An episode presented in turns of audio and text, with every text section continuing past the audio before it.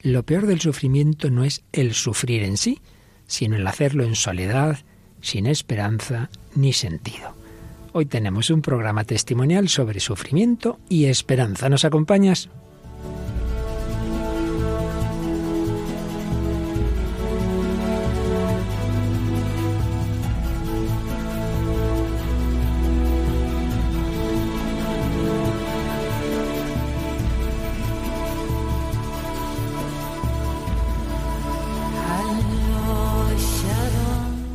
El hombre de hoy y Dios, con el padre Luis Fernando de Prada.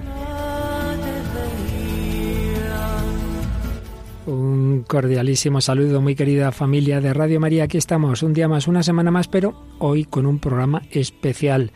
Vamos a cortar por un momento el hilo que llevábamos vamos a tener uno de esos programas que de vez en cuando tenemos y disfrutamos testimoniales con una larga entrevista en la que vamos a hablar, como os anunciábamos, de sufrimiento y esperanza.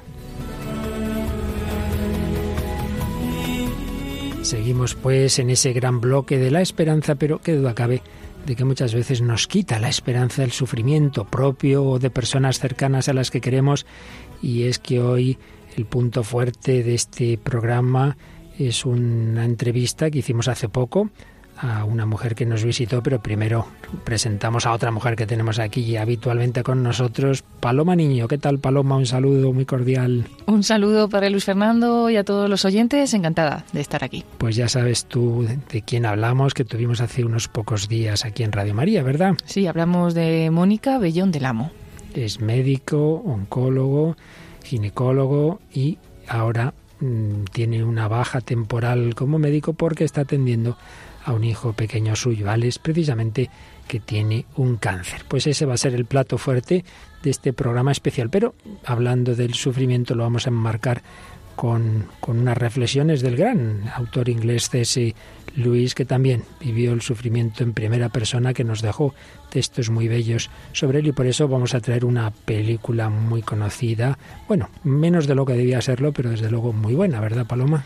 Tierras de penumbra se llama una gran película, luego nos la presentas. También traeremos una gran voz de una chica joven española. Escucharemos una canción de Ruth Lorenzo titulada Voces. Y como siempre acabaremos con reflexiones profundas que nos ayudarán y un cortecito de una película muy conocida, oscarizada, La vida es bella. Bueno, todo esto y mucho más en un programa interesantísimo, pero no nos olvidemos de agradecer los mensajes de Facebook, de, de, Twitter, los correos electrónicos, como siempre Paloma, hay que seleccionar alguno. Eso es, y en este caso hemos elegido el de Evelia Silva Pérez, que nos decía, saludos, Padre Luis Fernando y Paloma Niño, les escucho desde Colima, México. Me gusta mucho su programa, llevo tiempo escuchándolos y he aprendido mucho de ellos. Bendiciones para todo el equipo de Radio María España, mis mejores deseos para todos. Y también para ti, claro que sí, qué alegría nuestra nación hermana mexicana, donde está la guadalupana, que ella nos ayude también a todos a seguir nuestro camino por la esperanza.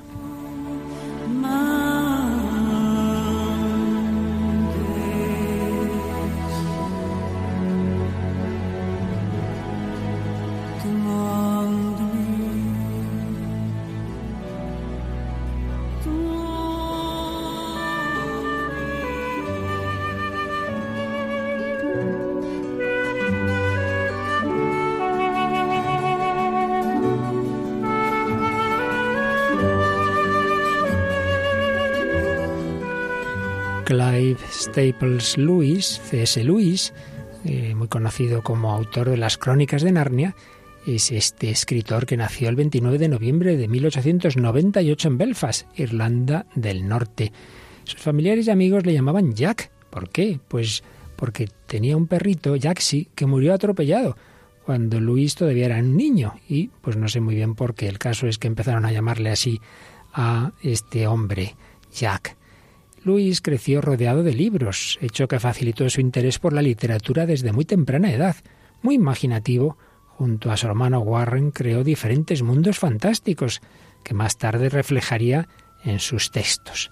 Combatió en la Primera Guerra Mundial, formando parte del ejército inglés y estudió lengua y literatura griega y latina en la universidad, la gran Universidad de Oxford.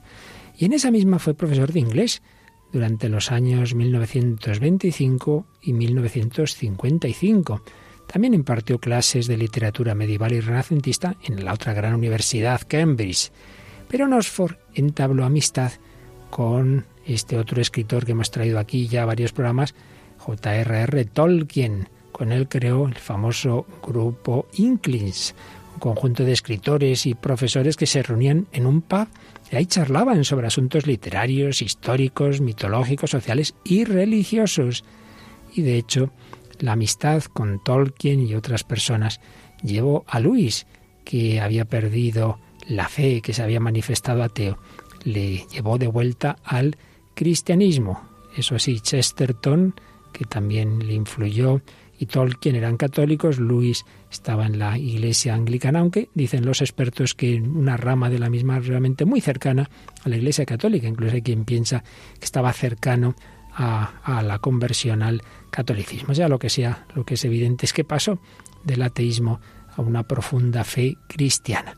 Y tuvo una experiencia, una experiencia fuerte que vamos a ver reflejada en el programa de hoy, y es que contrajo matrimonio en 1956 con una escritora estadounidense, Joy Gresham, bastante más joven que él, que también sufrió un proceso espiritual parecido al de su marido, pero muy prontito, cuatro años después del matrimonio, Joy falleció de cáncer de huesos y tres años después el propio Luis.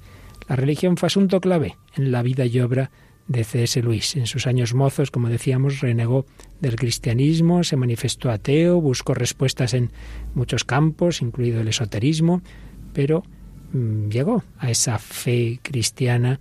Ya decíamos que le influyó mucho el autor del Señor de los Anillos, Tolkien, y recuperó su fe y se convirtió en un gran apologista mm, cristiano de la época. Y todos conocemos seguramente obras estupendas y fáciles de leer, como Cartas del Diablo a su sobrino, y en otro orden y género literario, las Crónicas de Narnia, Trilogía Cósmica, ensayos apologéticos como Mero Cristianismo, Milagros y El Problema del Dolor. Es un librito pequeño, yo os aconsejo, porque sintetiza en no muchas páginas ese gran drama que a todos nos afecta antes o después en la vida. El dolor, el sufrimiento. ¿Por qué tanto? ¿Por qué permite Dios este dolor, esta muerte? Pues de todo ello hablamos en este programa de hoy.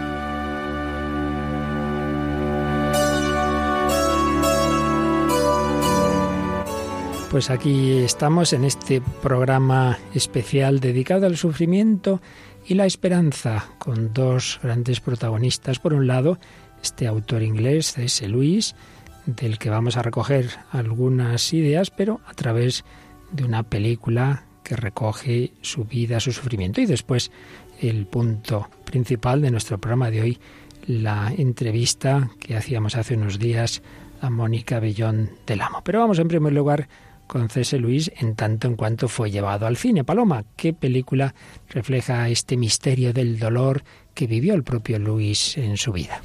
Es la película Tierras de Penumbra y la sinopsis un poco es una historia de amor, la que mantuvieron en los años 50 C.S. Lewis y la poetisa norteamericana Helen Joy Gresham, de origen judío.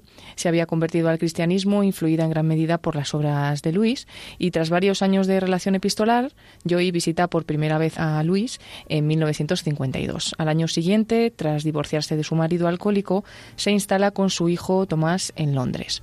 Desde ese momento, el trato entre Joy y Luis se intensifica sin salirse inicialmente de los límites de una amistad puramente intelectual, pero en 1956 se diagnostica a Joy un grave cáncer óseo y Luis acepta entonces un singular matrimonio de conveniencia para que Joy pueda obtener la nacionalidad británica y poco a poco siente y se da cuenta de que, de que tiene un verdadero amor por, por Joy. Y así pues tiene lugar la boda canónica anglicana en la habitación del hospital donde ella estaba ingresada. Luis tenía 59 años y ella 42.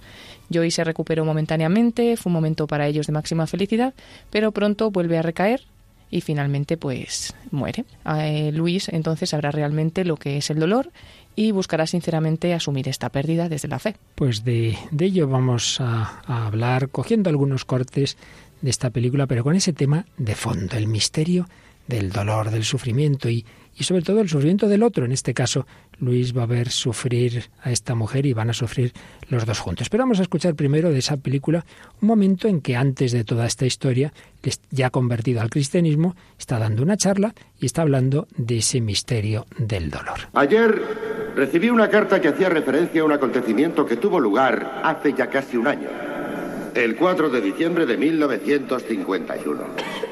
Mi corresponsal no lo había olvidado, dudo que nadie lo haya olvidado. Me refiero a la noche en que un autobús arremetió contra una columna de cadetes de la Marina Real y mató a 24 de ellos. ¿Lo recuerdan? Mi corresponsal me hace varias preguntas, sencillas, pero fundamentales. ¿Dónde estaba Dios aquella negra noche? ¿Por qué no lo impidió? ¿No se supone que Dios es bueno y que nos ama? ¿Quiere Dios que suframos? ¿Y si la respuesta a esa pregunta fuera sí? No creo que Dios quiera exactamente que seamos felices. Quiere que seamos capaces de amar y ser amados. Quiere que maduremos. Y yo sugiero que precisamente porque Dios nos ama, nos concede el don de sufrir. O por decirlo de otro modo, el dolor es el megáfono que Dios utiliza para despertar a un mundo de sordos. Porque somos como bloques de piedra a partir de los cuales el escultor poco a poco va formando la figura de un hombre. Los golpes de su cincel que tanto daño nos hacen, también nos hacen perfectos. Bueno, pues esto es lo que tiene el fin. En una escena de un minuto y medio se ha planteado el problema del dolor que la humanidad tantas vueltas le ha dado y sobre todo cuando se relaciona con Dios. ¿Dónde estaba Dios? Si Dios es bueno, si Dios lo puede todo, ¿cómo permite ese sufrimiento, esa tragedia, esa muerte, en este caso ese accidente que había habido, pero tantas cosas semejantes o peores, mucho peores, terremotos, que ocurren, ese problema del dolor. Bueno, ¿qué te ha parecido a ti así de primeras, Paloma? Bueno, me ha, me ha impactado ¿no? la parte que muchas veces decimos que Dios nos manda sufrimientos, que es porque no nos quiere, que es un Dios malo, o que dónde está Dios, que no existe, y él sin embargo pues le da la vuelta y dice que los sufrimientos muchas veces Dios nos los manda porque nos quiere y porque como un cincel, ¿no? Pues nos, el sufrimiento nos hace falta en nuestra vida y es incluso para nuestro bien, ¿no?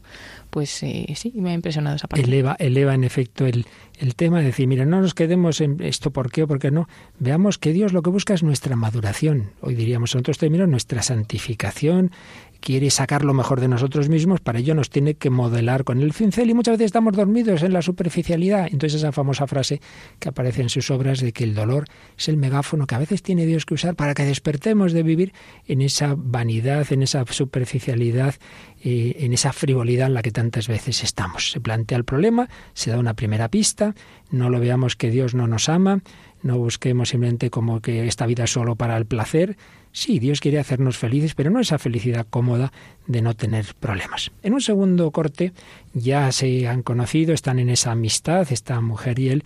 Él le había dicho a ella que no había tenido grandes sufrimientos, pero en un momento de confianza la reconoce que sí. Por cierto, sí que he sufrido, y mucho. La primera vez es siempre la peor. Fue cuando murió mi madre. ¿Cuántos años tenías? Nueve. ¿A esa edad ya se sufre? Oh, sí. Fue el final de mi mundo. Recuerdo las lágrimas de mi padre. Voces por toda la casa. Puertas que se abrían y se cerraban. Era una casa grande, de largos pasillos vacíos. Recuerdo que me dolían las muelas y quería que viniera mi madre. La llamé a gritos, pero no vino. ¿Y después de su muerte? ¿Creíste que volverías a verla? Creo que de niño yo no tenía fe en nada. Se había ido y ya está. Y todavía tratas de oír sus pasos en los largos pasillos. Pero no llegan. Sí. Sufrimiento de un niño que ha perdido a su madre. Dice que no creía en nada, pero ahora, ahora él ya ha recuperado la fe y de alguna manera tiene esa esperanza. Pues sí, podemos sufrir desde niños y hay niños que han sufrido ya mucho. Qué importante es encajar el sufrimiento. Pero vamos a escuchar otro corte en el que de nuevo está haciendo sus reflexiones ante un grupo de personas sobre ese sufrimiento, ese dolor que a todos nos afecta antes o después. Creemos que nuestros juguetes infantiles nos dan toda la felicidad y que nuestro cuarto de juegos es el mundo entero. Pero hay algo, algo que nos saca de ese mundo para impulsarnos al mundo de los demás. Y ese algo es el sufrimiento.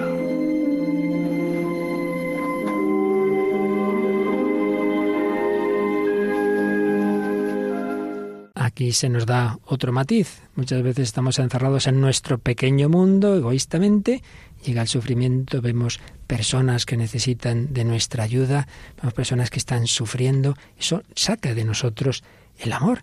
Y así es en muchas ocasiones. Y de hecho, Paloma, pues me contabas que hay una canción que precisamente se, se promovió en su momento para ayudar a personas en situación de sufrimiento, ¿no es así? Justamente, es uno de los himnos del concierto por ellas que organiza Cadena 100, pues en el año 2016 se le encargó este himno a Ruth Lorenzo, famosa cantante ahora mismo en España, desde que ganó bueno, un concurso de televisión y luego ha participado en varios otros programas también y bueno, bastante conocida esta canción y también pues eh, el esfuerzo que ella realizó ese día porque hizo varios conciertos en el mismo día en varias ciudades pues para recaudar fondos para la investigación del cáncer de mama voces esta canción de Ruth Lorenzo dedicada a mujeres que sufren el cáncer. Pero empiezo a creer, empiezo a creer, a contracorriente ante la adversidad. Solo Dios sabe cuánto quiero luchar y muy dentro de mí la música empieza a latir, voces que solo juntas pueden cantar. La melodía que va a sonar así de grande suena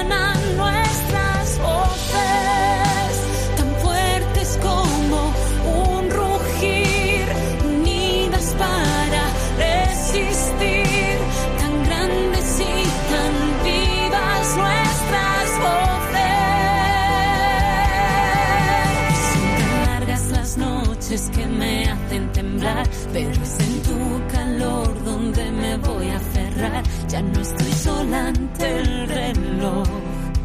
Ya no pregunto por qué ahora y por qué yo. es cuando hoy despierto y vuelvo a soñar. El miedo del silencio no me puede alcanzar.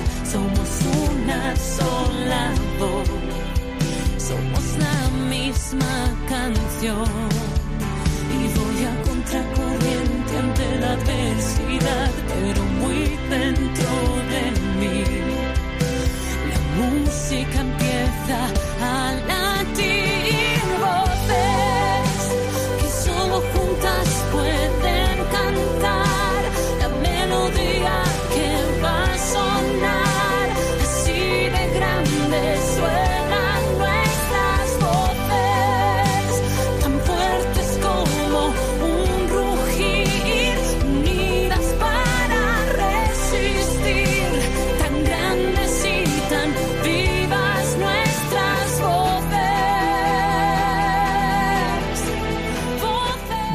Tras nuestras voces de Ruth Lorenzo, la canción había empezado diciendo inesperado y sin avisar, corren las horas, ya no hay vuelta atrás, comuniqué y no entiendo el por qué.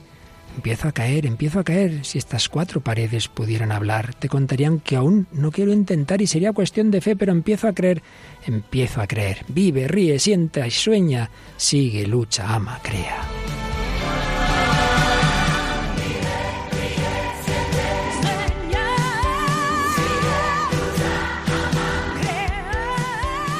Y así hizo este matrimonio Luis y Joyce. Cuando llega el sufrimiento a su vida, ya no eran discursos, ya no era simplemente el recuerdo de la muerte de su madre. Escuchamos un corte en que Luis cuenta a un grupo de personas la última novedad de su vida. Ayer, una amiga mía, una mujer muy buena, estaba perfectamente. Y un minuto después sufría una auténtica agonía. Ahora está en el hospital y esta mañana le han dicho que está enferma de cáncer. ¿Por qué? Cuando quieres a alguien no deseas verle sufrir. No puedes soportarlo. Quieres sentir tú sus dolores. Y si hasta yo pienso así, ¿por qué no piensa así Dios? De nuevo ese misterio del dolor, pero ahora en cuanto que ves sufrir a alguien a quien quieres, bueno, pues llega el momento de que esto no sea meramente el recuerdo de lo que le ocurrió a alguien que ya vivió, que ya murió, César Luis, sino a alguien que ahora está viviendo una situación difícil, dura, y si le dolía a Luis ver sufrir a la que acababa de ser su, su esposa, pues mucho más cuando una madre ve sufrir a su hijo pequeño. Este es el testimonio que traemos hoy, porque nos visitó hace unos días Mónica Villón del Amo, pues vamos a escuchar sin más dilación este testimonio y luego hacemos una última reflexión.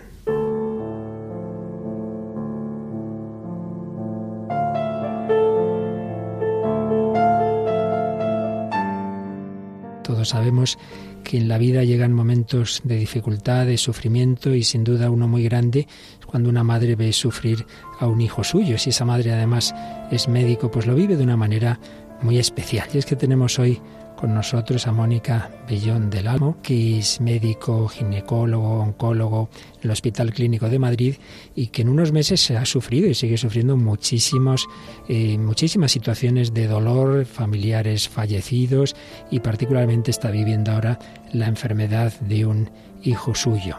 Pues tenemos aquí con nosotros a Mónica. Un cordial saludo y bienvenida a Radio María, Mónica. ¿Qué tal, padre? Encantada de conocerle. Aquí estamos para ver si nuestro testimonio puede ayudar a gente a abrir sus corazones y a, y a encontrarse con, con la Virgen y con Jesús, que es lo que yo he intentado durante todo este tiempo. Seguro que sí, Mónica. Si tú sabes muy bien y lo habrás visto quizá en tu experiencia médica, que hay personas que precisamente el dolor, el sufrimiento las aparta de Dios.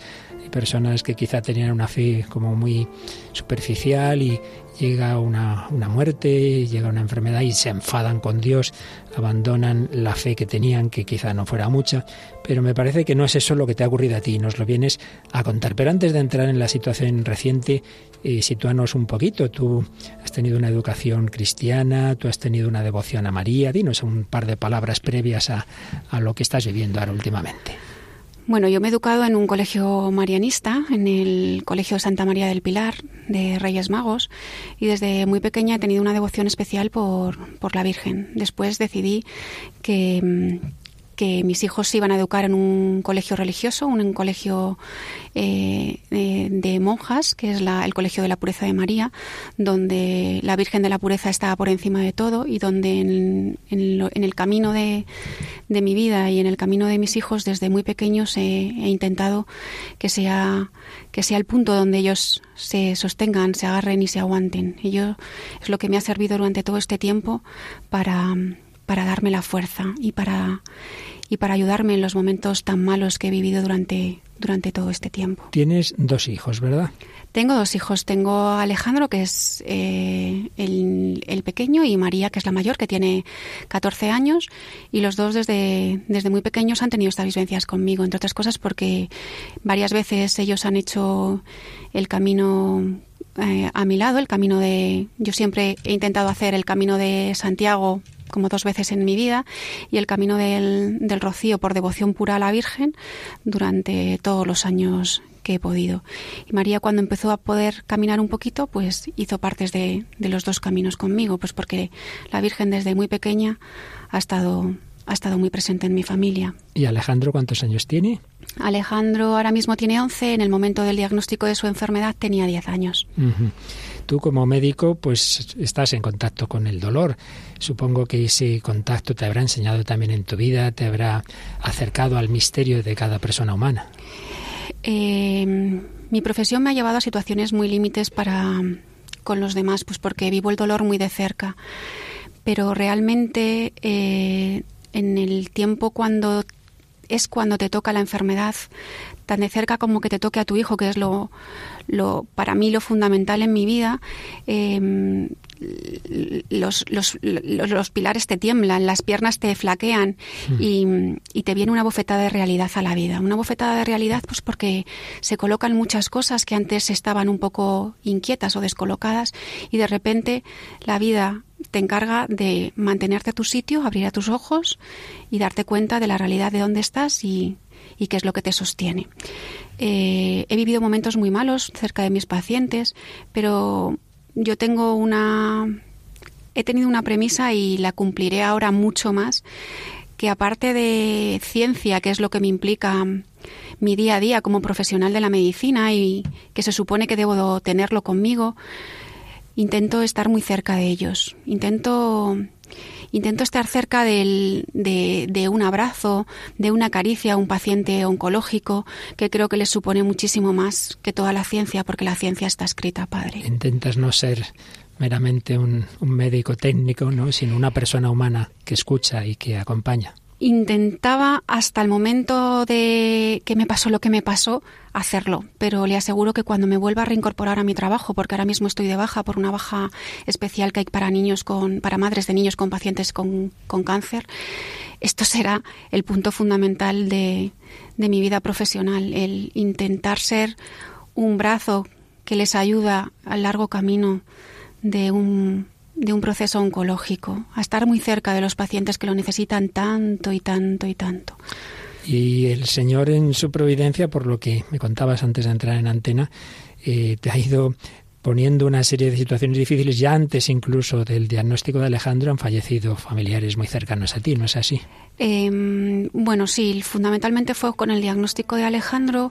El diagnóstico fue el 15 de marzo y el día 17 yo mm, he convivido toda mi vida con... He estado muy apegada a mi abuela porque ha sido parte de mi, de mi vida y porque me ha criado junto con mi madre. Y ella tenía su cabeza perfecta, aunque eh, tenía sus 95 años, pero su cabeza era perfecta, ella eh, convivía con mis hijos, pues que yo así he querido que mi abuela conviviese con mis hijos. Y el día 17 de marzo intentamos ocultarle el diagnóstico hasta que ella se dio cuenta de que el niño le pasaba algo y que sufría una grave enfermedad. Y cuando se enteró tuvo una crisis hipertensiva y mm, sus últimas palabras fueron Dios mío, llévame contigo, pero déjale a él. Y ahí le dio un ictus masivo y, y falleció. Muy bien, Mónica, pues ya vamos un poquito a lo que realmente estás viviendo. ¿Cómo fue ese primer momento, ese diagnóstico, ese descubrir que tu hijo Alejandro tenía un cáncer? ¿Qué tipo de cáncer? El diagnóstico fue, pues bueno, pues yo tenía que preparar clases para la facultad y para darle a los alumnos y era justo el inicio de la Semana Santa y entonces mis hijos iban a irse con mis padres a, una casa que tienen en la playa y empezó con un dolor. Yo misma le llevé a una compañera del hospital y, y en una analítica que le sugerí que por favor le hicieran a Alejandro, llevé el tubo al laboratorio y ahí empezó el horror. Se diagnosticó una leucemia linfoblástica aguda y en ese momento les dije que dónde debería de irme para ofrecer todas las posibilidades a, a que mi hijo se pudiese curar y pudiese estar, ser tratado de la mejor manera. Me dijeron que había dos hospitales realmente eh, buenos en España para solucionar problemas de este tipo con los niños, que era el Hospital del Niño Jesús en Madrid y el Hospital de San Juan de Dios en Barcelona. Y entonces mm, decidí irme al Hospital del Niño Jesús. Allí, desde el momento del diagnóstico, mi cabeza, mm, mi cabeza no la controlaba no, controlaba los pensamientos que surgían por mi cabeza. Entonces, lo, único que pude hacer es em, llegar a casa e irme al colegio de las hermanas, eh, juntarme con ellas y meterme en la capilla a rezar, porque siempre que voy al colegio paso por la capilla para rezar a la Virgen de la Pureza. Ya a ella le dije, Madre mía, en ti deposito toda mi esperanza, porque soy médico y sé que sin ti mi hijo no se puede curar. Entonces, desde ese momento empezaron a aparecer personas en mi vida de manera providencial, que aparecieron como ángeles y que me han ayudado en todo este camino. Para mí era muy importante unirnos en oración por Alejandro. La oración para mí tenía un sentido fundamental y me daba a mí una fuerza especial para llevar este, este camino.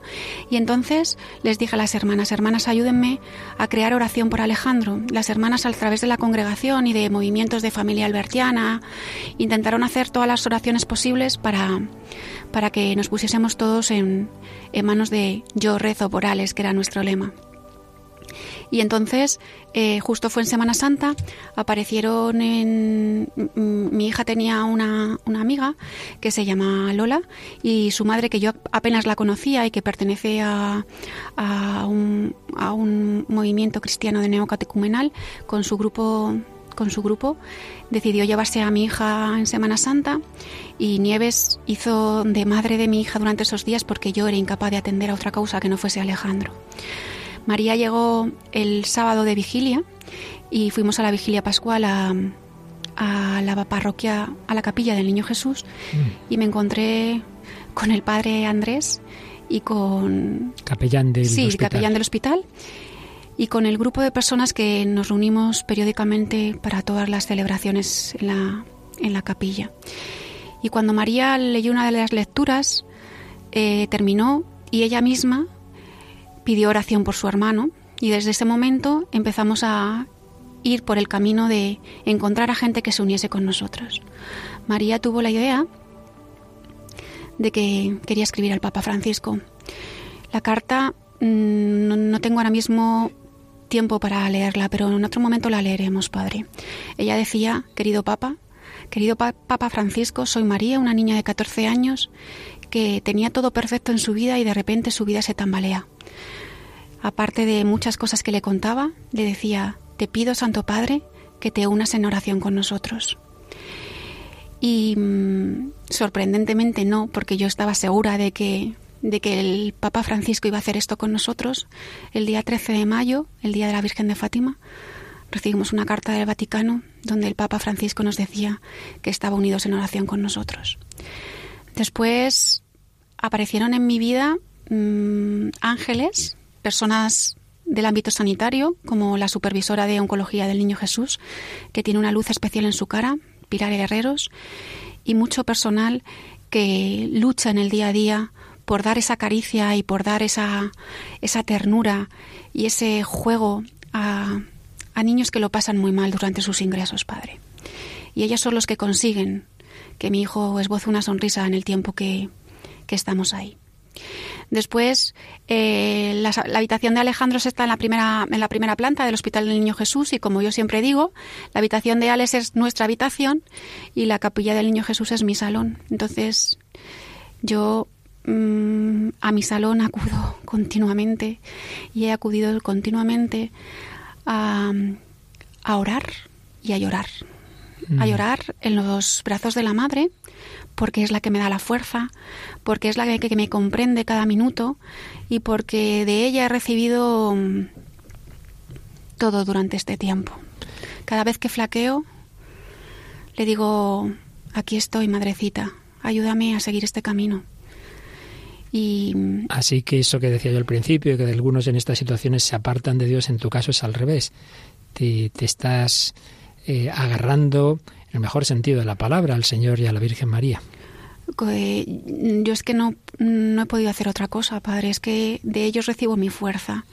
El otro día incluso se lo decía el Padre Andrés, porque cuando veo una madre que se pone mal en la capilla, pues me acerco a ella e intento darle su consuelo y mi consuelo y mi consuelo es que ella reciba el consuelo de donde yo lo he recibido. Entonces sí que es verdad que durante este camino me he encontrado con muchas madres y las que las que las he podido dar esto, incluso tuvimos un, pues algo bastante curioso, como ya le digo, providencia mm, que una la tutora de María que ha hecho con ella un trabajo excepcional en el colegio se puso su niño malito con un tumor cerebral y, y a Marta solamente me decía ¿qué hago? ¿qué hago? y yo agarrarte a ella agarrarte a ella. Nos hemos pasado horas y horas y horas y horas, las dos en la capilla, rezando para que su hijo Andrea saliese todo bien, que todo ha salido bien y el tumor cerebral que tiene es un tumor benigno y no va a recibir tratamiento con nada y dándole la fuerza para que la consiguiese donde yo la consigo y tirase para adelante, Padre. Mónica, el Señor, María te están dando la fuerza. ¿Qué más estás aprendiendo? Porque he oído muchas veces que cuando llegan estos momentos uno resitúa su vida, dice esto que le daba yo tanta importancia no la tiene, esto otro sí. ¿Qué está el Señor enseñándote a través de toda esta experiencia? Pues me está enseñando muchas cosas. Mi vida profesional, pues imagínese lo que es una, una madre, eh, ginecólogo, oncólogo y con la vida que llevamos y en un Madrid.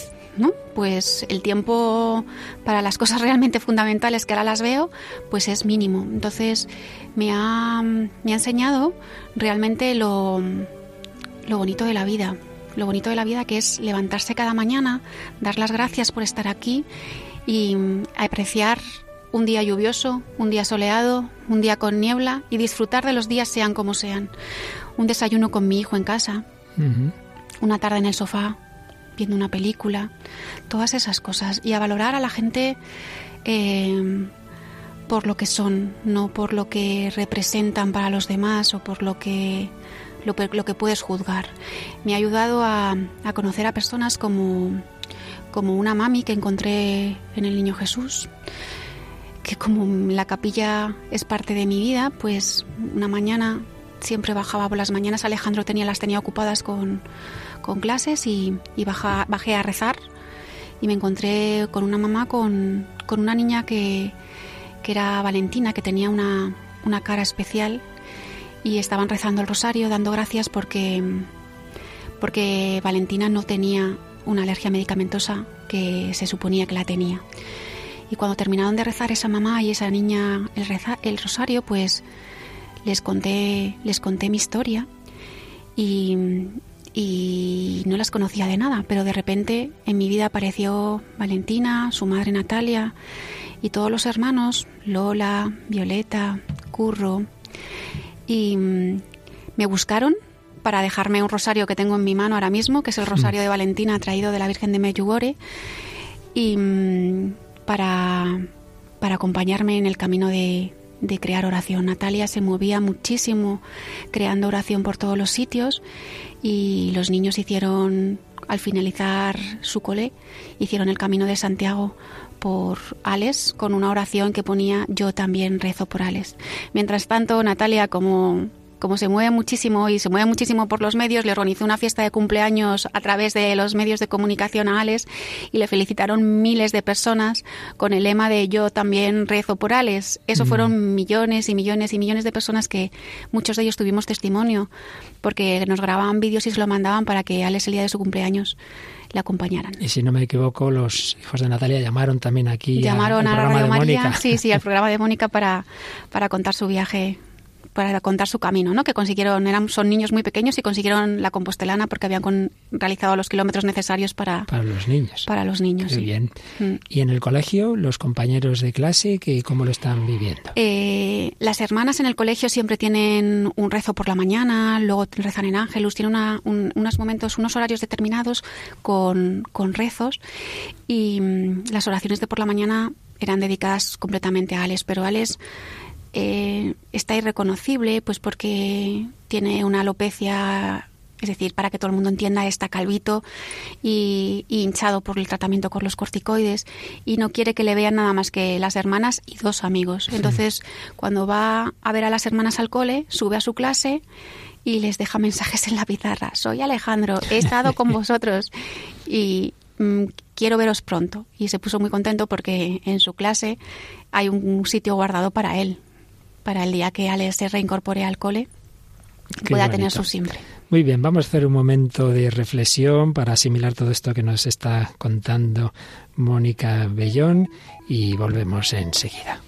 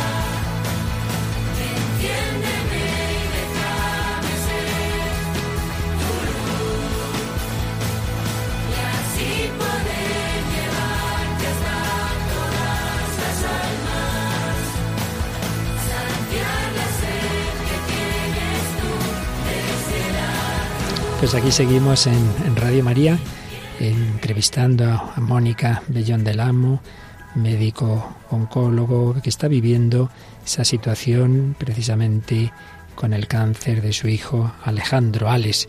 Nos contaba cómo el Señor le está enseñando tantas cosas importantes en la vida y sobre todo estás, Mónica, profundizando en la oración tú y generándose en torno a Ales un montón de grupos de oración eh, en el colegio, en Natalia, que ha ido moviendo a tantas personas en diversos grupos de oración. ¿Estás experimentando la fuerza de la oración de los demás? Sí, sí, vamos, es que para mí es fundamental la oración. Desde el principio lo creía y estoy experimentando en mí la fuerza que me da el, que los demás estén unidos con nosotros. Sobre todo al principio necesitaba muchísimo de la fuerza de los demás junto a mí y eso lo, lo percibo, lo llevo y es lo que me ayuda. Hay momentos muy malos, padre, hay momentos muy malos pues porque bueno, ocurrió en una de las médulas óseas que Alex tenía que, someterse, pues tuvo una respuesta, en teoría tenía respuesta respuesta de médula ósea, que es lo que los médicos llaman que había pasado para el protocolo de riesgo estándar, y tres semanas después eh, ellos se reunieron, discutieron si Alex continuaba en riesgo estándar o pasaba a alto riesgo, eh, en riesgo intermedio, perdón, o pasaba a alto riesgo, y y decidieron que pasaba alto riesgo para intensificar el tratamiento con quimioterapia y para que no quedarse cortos en el tratamiento. Al principio, eh, pues como siempre, cada vez que me ocurre una circunstancia, me dejé a la capilla y le dije, madre, ¿y esto por qué? Hasta que encontré una respuesta, que la circunstancia y el protocolo no hubiese cambiado si no hubiese estado alguien por encima que hubiese llevado a la decisión de cambiar el protocolo. Y eso estoy segura que ha sido algo que la Virgen le ha ayudado a los médicos para poner toda su sabiduría y que, y que pensasen en cambiarle de protocolo. ¿Y Alex cómo está viviendo todo este tiempo a nivel de relación con Dios, a nivel de estudios? Ya nos has dicho un poquito en relación con sus compañeros de, de clase, con su hermana María, contigo, en fin, ¿cómo, cómo vive todo este, todo este, esta etapa tan dura de su vida? Bueno, pues Alex tiene tiene momentos, es un niño de 10 años, lógicamente, y tiene la fe dada por, por, por, su madre, pues porque la ha recibido desde el principio, y por las hermanas del colegio donde está educado desde que tenía tres años, que son los que, los que con él trabajan muchísimo, porque en el colegio hay, hay oratorios y los niños están muy involucrados en lo que representa la oración para ellos en su vida. Él recibió una alegría tremenda cuando recibió la carta del Papa Francisco, era como un acontecimiento para él, y lo único que, recibe la comunión en casa o en el hospital, pues por las hermanas que le suben o por el padre Andrés que, que, se lo da cuando está ingresado. No puede estar relacionado con mucha gente, pero hay una profesora que se traslada a casa e intentamos que él siga su curso desde casa, pero para no perder el, el, curso académico. Entonces hay momentos mm, regulares que está en la cama estudiando porque no puede moverse ni, ni le sostiene mucho sus piernas, pero hay otros momentos como ahora que gracias a Dios está en buenas condiciones, que tiene pues martes, lunes, martes y jueves tres horas diarias. Se enfada un poco porque él quiere continuamente ir a su colegio y dice yo quiero ir a mi colegio y quiero tener mi recreo y quiero charlar con mi compañero, pero bueno, lo lleva, lo lleva y, y lo lleva bastante bien, la verdad. Por eso creo que, que mm, Alex es, recibe mucha fuerza mía y yo la fuerza, la única manera que puedo dársela es por este camino. Y tú la recibes del Señor y de la Virgen María. Me decías antes también, por ejemplo, que el rosario lo rezáis todos los días. Todos los días. Hemos hecho una capillita en casa. ¡Hala! Nos hemos hecho, bueno, tengo un tío que es muy habilidoso y ha hecho una capilla de madera. Hemos puesto una capilla de madera con el niño y con la y con la imagen de la Virgen y ahí nos reunimos todos a rezar el rosario, que es fundamental. A las 7 de la tarde muchas veces con Radio María. Claro, muy bien. Bueno, ya has hecho bastante alusión al hospital, pero yo creo que vale la pena que digas una palabra más. ¿Qué, qué, qué, hace, qué está haciendo, en este, dejando aparte lo, científico, a nivel humano, ¿no? ¿Qué puede hacer un hospital de niños? ¿Cómo lo estáis viviendo? Y si quieres dar gracias a, a las personas que te están ayudando. Yo no tengo nada más que palabras de agradecimiento.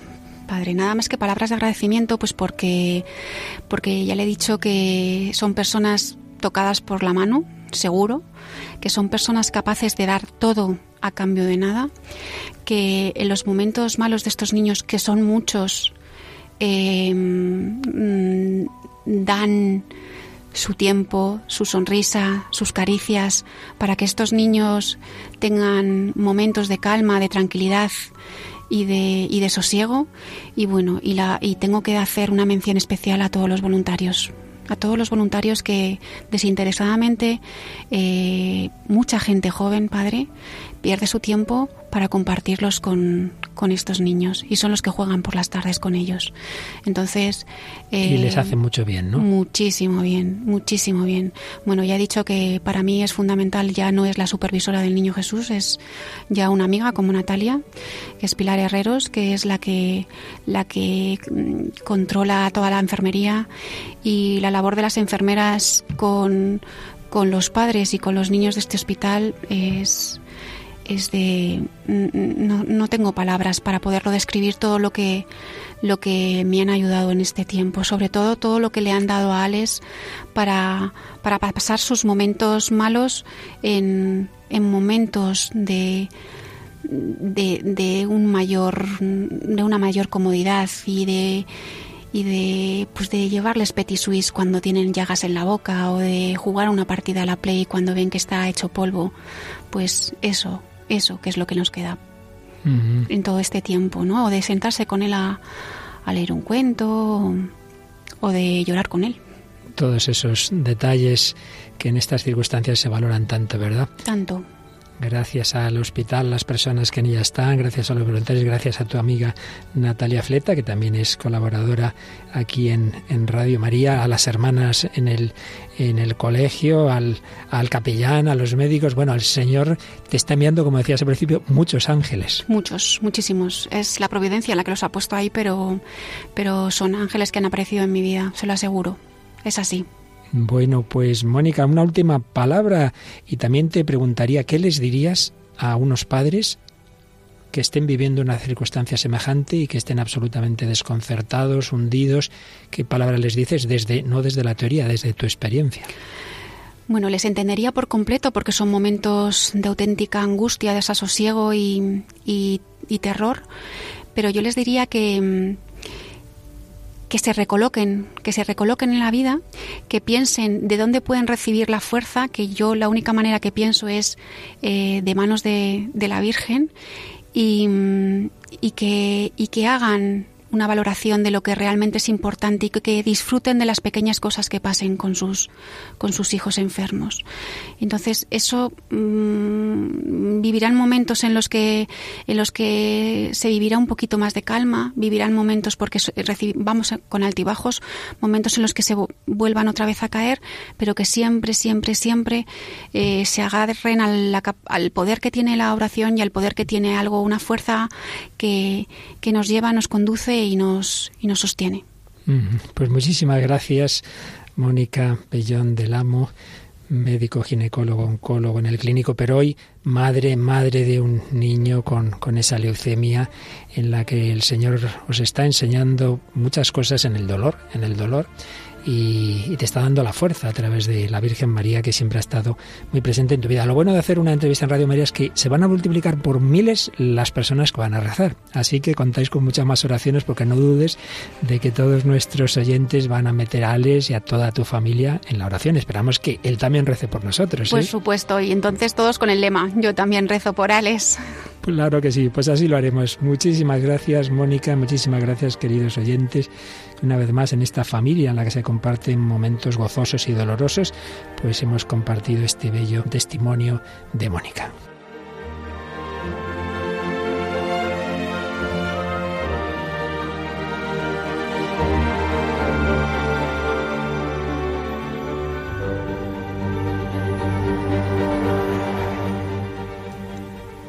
Menudo testimonio, Paloma, ¿qué te ha parecido? Impresionante, muy emocionada, sobre todo al principio. Ya te veía ahí ya sacando el pañuelo. Sí, sí, pero la verdad es que la admiro también cómo lo está viviendo y luego pues ver cómo de ese mal pues ha sacado también muchos bienes, ¿no? Porque ya ha acompañado a otras familias que también están en la misma situación y lo que decíamos un poco también antes, ¿no? Con esa canción, pues que todos unidos, ya no estoy solo, ya puedo con, puedo con esto, ¿no? Pues también ella está viendo el sufrimiento que ella tiene, comprende el sufrimiento de otras personas y se está volcando también en los demás. Sin duda, y lo que también oíamos a Luis en Tierras de Penumbra. Dios permite el sufrimiento para sacarlo mejor, para que maduremos, para que amemos. Es un don el sufrir, es un megáfono con el que Dios nos despierta y, saca eso, lo mejor de nosotros mismos, nos hace más compasivos. Bueno, muchas de estas cosas pueden valer a un nivel humano, como nos enseñó ese gran psiquiatra que tantas veces hemos recordado, Víctor Frankl, pero mucho más cuando tenemos fe, como tiene Mónica, la fe cristiana. Por eso vamos a, terminar con unas palabras de Benedicto XVI cuando nos escribía en la encíclica sobre la esperanza. Spe Salvi hablaba de esperanza y sufrimiento y decía, tenemos que intentar luchar contra el sufrimiento, claro, pero estirparlo por completo no está en nuestras manos, porque no podemos desprendernos de nuestra limitación porque ninguno de nosotros es capaz de eliminar el poder del mal, de la culpa, que es una fuente continua de sufrimiento. Esto solo podría hacerlo Dios, y solo un Dios que haciéndose hombre entrase personalmente en la historia y sufriese en ella.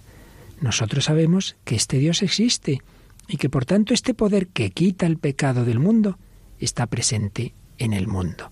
Con la fe en la existencia de este poder ha surgido en la historia la esperanza de la salvación del mundo.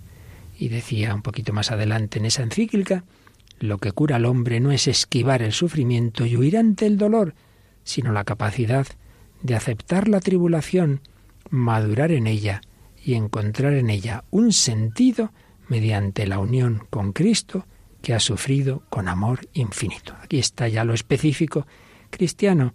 Cristiano está llamado a sufrir no sólo como una maduración humana, sino uniéndonos con Jesucristo, que primero Él ha sufrido con amor infinito. Bueno, pues con amor, con sentido y con esperanza, y por eso vamos a terminar con un corte muy bello, y nunca mejor dicho, porque es el final de esa película La vida es bella, una especie de parábola, pero basada en, en esos hechos tan terribles de los campos de concentración nazis, donde ese judío huido con su niño pequeño Josué es llevado y, la mujer, aunque ya no hubiera tenido que ir, ella era italiana, no judía, pero también quiere compartir ese sufrimiento. Al final de la película ha muerto el padre y el niño se encuentra con su madre y escuchamos este emocionante final de la vida es bella.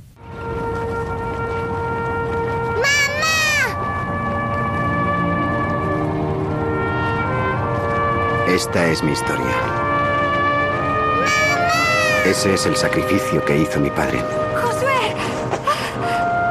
Aquel fue el regalo que tenía para mí. ¡Hemos ganado! Sí, hemos ganado. Josué. ¡Mil puntos! Es para morirse de risa.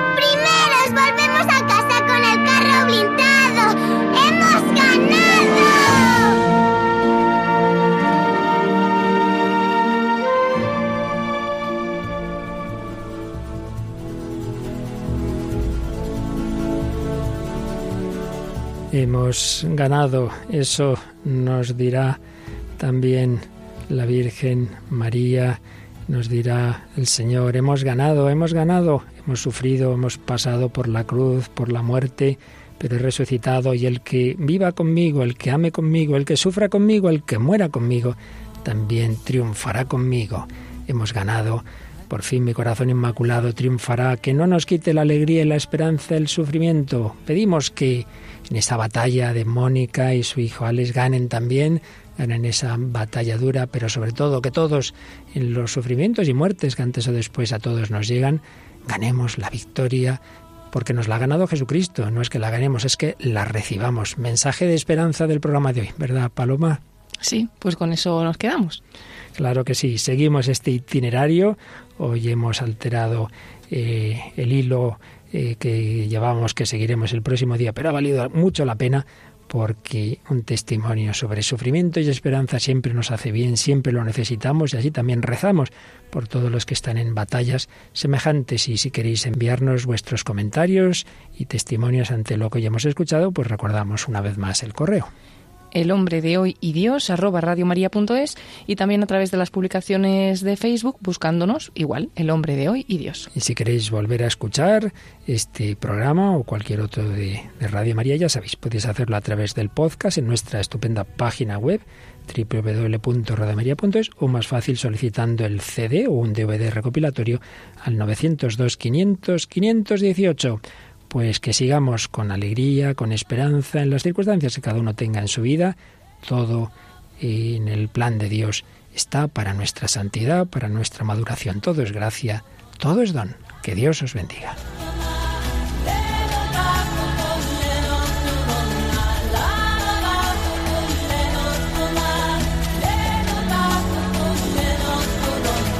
Así concluye El hombre de hoy y Dios, un programa dirigido en Radio María por el Padre Luis Fernando de Prada.